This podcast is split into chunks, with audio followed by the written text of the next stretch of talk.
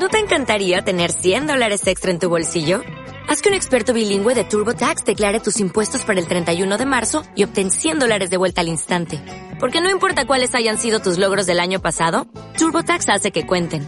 Obtén 100 dólares de vuelta y tus impuestos con 100% de precisión. Solo con Intuit TurboTax. Debes declarar para el 31 de marzo. Crédito solo aplicable al costo de la presentación federal con TurboTax Full Service. Oferta sujeta a cambios o cancelación en cualquier momento. Muy buenas. En esta nueva sesión de nuestro canal de podcast Niños de Tinta, nos encontramos con una nueva autora. Su nombre es Esther Morales y García y nos presenta su obra Inexorable. Esther nació en Madrid en el año 1987. Es graduada en psicología y graduada en enfermería. Creadora de Solo se trata de vivir, un proyecto que nació desde el ruido pero dio paso al silencio. Nos dice que se siente atraída por las palabras y más que por las palabras, por compartirlas. Es una enamorada de la lectura y su peculiar forma de sorprenderte, a veces incluso cambiándote la vida. Bienvenidos.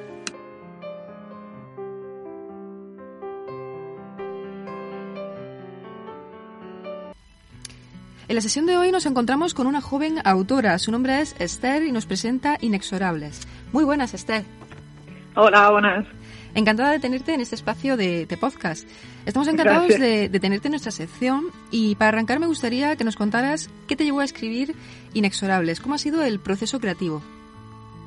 Bueno, retomé la idea de escribir el libro durante el confinamiento y, eh, bueno, en un principio no paraba, estaba estudiando y trabajando y, y, al verme obligada, como todo el mundo, a parar, pues surgió de nuevo el volver a empezar con este proyecto un momento duro para todos, pero, pero nada, necesitaba expresar eh, los aprendizajes que, que pues nos dio esta época y dejarlo por escrito como una forma de que no se olvide. Además, eh, bueno, nos acabas de decir que fue durante el confinamiento y, por lo que he leído en, tu biografía, eres enfermera. Sí, sí, actualmente estoy trabajando en, enfermera y, bueno, en esa época estaba estudiando enfermería y la verdad es que un poco frustrante el hecho de no poder estar ahí era mi último año y, bueno, pero, pero sí, sí, cogió auge el libro. Sí, y bueno, varios temas son abordados a lo largo de los escritos, eh, amor, también amor propio, amistad, eh, la sanidad, que de primera mano eh, puedes dar tu, experiencia, la pandemia en sí, los valores también morales. Eh, ¿Por qué estos temas eh, y no otros? Y, qué significan para ti? Es decir, ¿cómo has tratado, por ejemplo, el amor, el amor propio, la amistad y, bueno, ya el tema de la sanidad y la pandemia, eh, ni te quiero decir. ¿Cómo, ¿Qué ha significado para ti y, cómo crees que lo has plasmado en, tus escritos?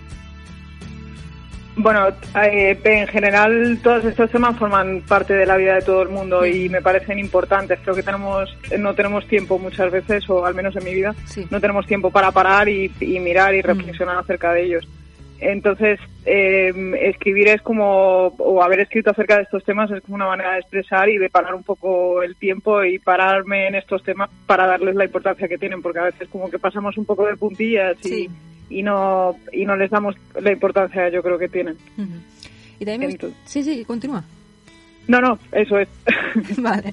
Y nada, me gustaría también preguntarte, no sé si, si ya habías escrito anteriormente o si es tu primera publicación en el mundo literario y cómo ha sido también eso, si, si te venían a la mente y, los pulsabas, por así decirlo, o, o, si había una previa planificación y a lo mejor, no sé, te ibas apuntando eh, las ideas o, los temas a abordar y luego lo, lo redactabas, o si era más eh, inspiración y en ese momento justo lo lanzabas todo. Bueno, yo, yo creo que es un poco, hay textos de, de todo, hay, hay textos que eh, los he escrito reflexionando, hay otros textos que los he escrito de manera, pues en el momento, y, y, así a veces incluso se han quedado. Pero por regla general sí es verdad que, que cojo mucho de la inspiración, me, me gusta bastante. y, y sí, así, es un poco mezcla. un batiburrillo, por así decirlo. Sí, y es, es verdad que es mi, bueno, es el segundo libro que escribo, el primer libro, bueno, pues eh, fue mucha inspiración. ¿Y te has notado evolución desde ese primero a, este segundo? Sí, sí, he madurado, supongo, sí. Sí, creo, aparte el libro es más extenso, pero, pero en general y eh, ya soy más mayor que cuando lo escribí, entonces sí creo que he madurado. Y, y bueno, aparte de la evolución, que em, es normal también por, por la edad, gracias, y, y tienen más ganas de experiencia, por así decirlo, me gustaría también preguntarte si, si por ejemplo, tienes algún referente literario que, que te haya inspirado o, si te has dejado llevar totalmente por, por ti y por tus y por tus experiencias. Sí, bueno, tengo bastantes referentes porque la verdad es que la lectura me gusta muchísimo. Entonces, eh, tiro mucho de, ensayo, cojo mucho ensayo y mucha filosofía también. eh, pero sí, supongo que eso quedará plasmado en cada texto. Así de manera consciente, no, vamos, a mí no me pasa. Pero eh, seguramente tengo de Elvira Sastre, de cantautores que luego han escrito poesía. Mm. Tengo, sí, varias pinceladas de ellos, seguramente. Marwan, supongo. Marwan, eso es, sí. sí, O Loreto Sesma y, todo, esta, todo este grupo. Sí, eso es y además me gusta mucho su literatura. Sí, además yo he leído, voy a decir, para hacer el, podcast, he leído eh, un poco tu, tu escrito y, era justo. Por eso te he dicho tanto Marwan como Loreto, porque sí que había, se notaba que había pinceladas o que los tenías como, ¿no? como lecturas que, previas a, al escrito. Sí, bastantes además, sí, porque, vamos, me devoraba esos libros, me, encantaba. Luego también es verdad que leo acerca de otras cosas, pero por regla general esos me, me gustan bastante y mm. seguramente se queden en ti de manera consciente. Es verdad que no, no sale de manera consciente, ah, mira, pues esta idea. No, pues es más desde la intuición y desde algo que tienes ahí en la mm. memoria que luego sale escribiendo. Sí, eso al final mm. sale, porque sí, es lo que has dicho, si, si los tienes como lecturas de, de referencia, aunque no lo pienses, pero inconscientemente eso siempre sale al, al escribir porque, porque te gustan y porque los tienes de inspiración, de referencia. Claro, y porque son un punto en el que te han que te has criado con eso mm. o te has o has aprendido eso, entonces lo sacas de alguna manera. O te hacen pensar, cuando un texto mm. te hace pensar, al final lo expones. Sí, eh, bueno, lo que acabo de decir, nos encontramos ante un conjunto de, textos eh, en prosa poética y, me gustaría preguntarte qué te ha llevado a decantarte por este género y, no por otro.